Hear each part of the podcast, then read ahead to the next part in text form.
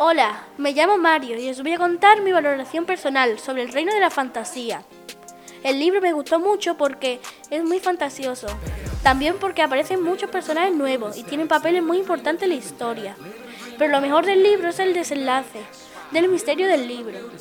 El libro me, me, encantó por la fantasía y su personaje, pero hay algunas partes del libro que me aburrió mucho. Por ejemplo, cuando empieza la escena donde Jerónimo se encuentra en el reino de la fantasía, o cuando el maestro de Jerónimo lo deja en las montañas más altas entrenando nueve meses. Los personajes que me, me han gustado más son Jerónimo, Floridiana y muchos más, pero el personaje que no me ha gustado es Negridiana, porque es malvada y no me gustan los personajes malvados.